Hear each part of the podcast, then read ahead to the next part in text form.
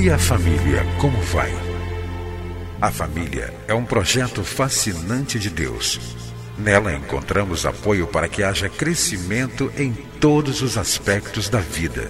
No entanto, para que esse projeto seja bem sucedido, é preciso seguir os padrões do idealizador da família. Na Bíblia, a palavra de Deus, encontramos as diretrizes que vão nos levar a uma vida familiar equilibrada e nela também vamos aprender a defender a família dos ataques que tem sofrido nos últimos dias. Está começando o programa Vida em Família, do Ministério Oicos.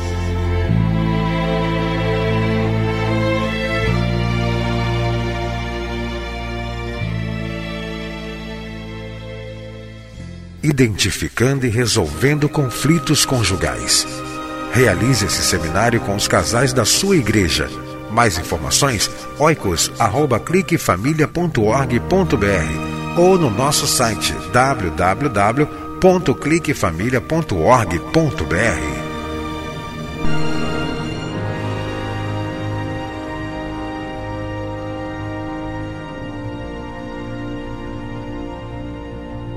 Você vai ouvir agora mais uma mensagem para fortalecer a sua família. É sempre muito bom estar com você através do programa Vida em Família, um programa do Ministério Oicos, Ministério Cristão de Apoio à Família. Se você deseja nos conhecer melhor, acesse o nosso site www.cliquefamilia.org.br. Dando prosseguimento aos nossos estudos baseados em Gálatas, capítulo 5, do versículo 19 até o versículo 23, trecho que Paulo relaciona as obras da carne e o fruto do espírito, hoje vamos nos debruçar sobre a palavra ira. Em algumas traduções da Bíblia, no lugar da palavra ira, os tradutores usaram palavras como crise de fúria, raiva, mau gênio, explosão de paixão e até mesmo ira furiosa. A palavra grega usada por Paulo é Thomas. A exemplo da palavra zelos, Thomas, que para o português a tradução é ira, também pode ter seu lado positivo, como também negativo. No Antigo Testamento, a palavra ira é usada cerca de 300 vezes. Podemos encontrar na Bíblia o lado positivo da ira. Várias vezes encontramos a expressão a ira de Deus. Só para citar um exemplo, Apocalipse capítulo 19, versículo 15 diz: Da sua boca saia uma espada, da sua boca saía uma espada afiada para ferir com ela as nações, ele as regerá como vara de ferro. E ele mesmo é o que pisa o lagar do vinho do furor da ira do Deus Todo-Poderoso. Em Romanos capítulo 2, versículo 8, Paulo usa a palavra ira para dar ideia da indignação de Deus para com aqueles que se rebelam.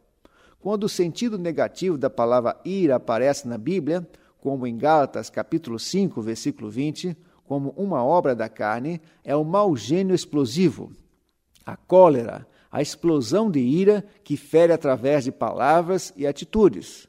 Quando um pai, uma mãe, um esposo, uma esposa, um filho ou uma filha deixa-se dominar pela ira, é como um vulcão que lança suas larvas sobre todos que estão ao seu redor. A ira o destempero tem levado muitos casamentos ao divórcio. É preocupante o aumento do número de casos de violência doméstica. No momento de ira e cólera, muitas mágoas são provocadas em famílias e até mesmo homicídios são praticados. Platão, em um dos seus escritos, afirmou que a ira é o impulso violento sem raciocínio. William Barclay afirma no seu comentário bíblico que a ira é o fogo ardente do mau gênio que se incendeia em palavras e ações e que se apaga com igual rapidez. É como o romper de um fogo sobre a palha. Quantos maridos, esposas, pais e filhos, noras e sogras têm sofrido devido ao destempero, à cólera e à ira presentes nessas relações? Como podemos controlar a ira? Em primeiro lugar, procurando o controle do Espírito Santo em nossa vida. O antídoto da ira é o domínio próprio, conforme o próprio apóstolo Paulo descreve em Gálatas capítulo 5, versículo 23. Domínio próprio é a capacidade dada pelo Espírito Santo em domar nossas palavras e atitudes. Quando um marido, uma esposa, pais e filhos têm o domínio próprio em suas palavras e ações, passam por um filtro antes de serem pronunciadas ou praticadas. Se você tem dificuldade de controlar suas palavras e ações e tem visto seu casamento ou sua família serem prejudicadas, hum, procure buscar a presença de Deus e se submeta ao domínio do Espírito Santo em sua vida. Ainda lembrando que quando nossas palavras ditas em meio à ira ou à cólera, além de ferir o próximo, desencadeia nesse o processo da ira. A Bíblia diz: a palavra calma desvia a fúria, a ira, mas a palavra ríspida, dura, desperta o furor. Provérbios capítulo 15, versículo 1. Vamos trazer esse texto bíblico para o contexto conjugal e familiar. Como nossos relacionamentos familiares seriam mais a menos se soubéssemos aplicar essa recomendação bíblica?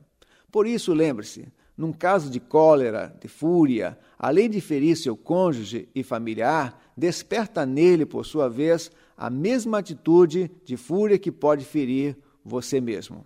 Ainda respondendo à pergunta como podemos evitar a ira nos relacionamentos familiares, lembramos de uma importante recomendação de Paulo aos pais contida na carta aos Efésios, capítulo 6, versículo 4, onde diz: Pais, não provoqueis a ira em seus filhos. O que Paulo quis transmitir aos pais através dessa recomendação? O famoso comentarista bíblico John Stott afirma que a ideia central dessa recomendação é que os pais podem irritar seus filhos quando abusam da autoridade, quando fazem exigências irritantes ou absurdas, que não levam em conta a inexperiência, ou por severidade e crueldade no extremo, ou por favoritismo e agrados exagerados.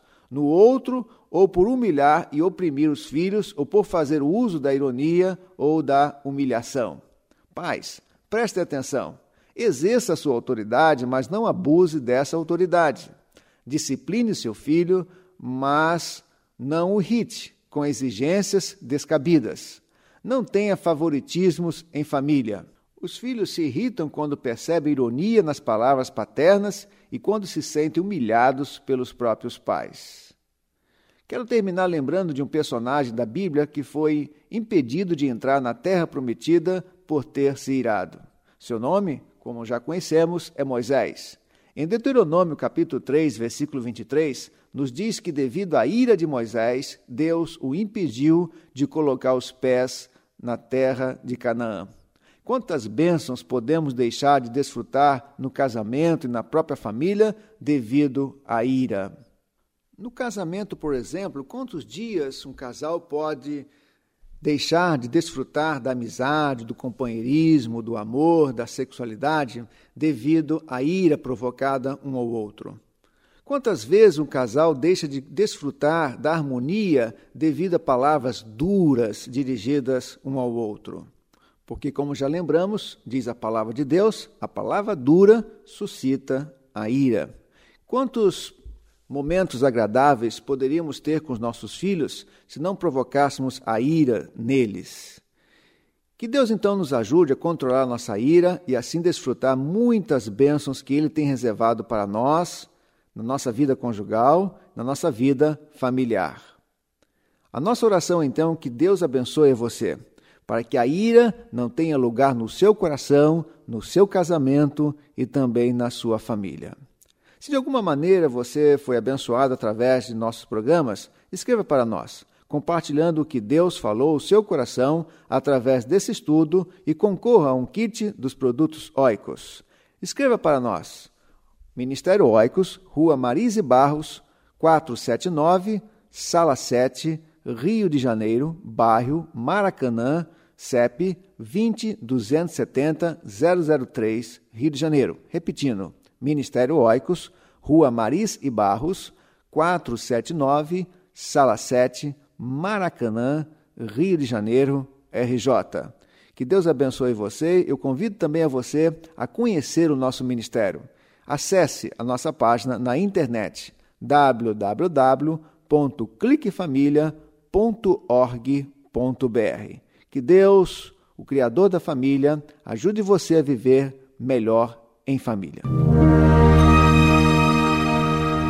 Entre em contato com o Ministério Oicos, escrevendo para a Rua Marise Barros, 479, Sala 7, Maracanã, Rio de Janeiro. CEP 20.270-003 ou através do nosso site na internet www.cliquefamilia.org.br. Que Deus abençoe a sua casa. Esteja conosco na próxima edição de Vida em Família.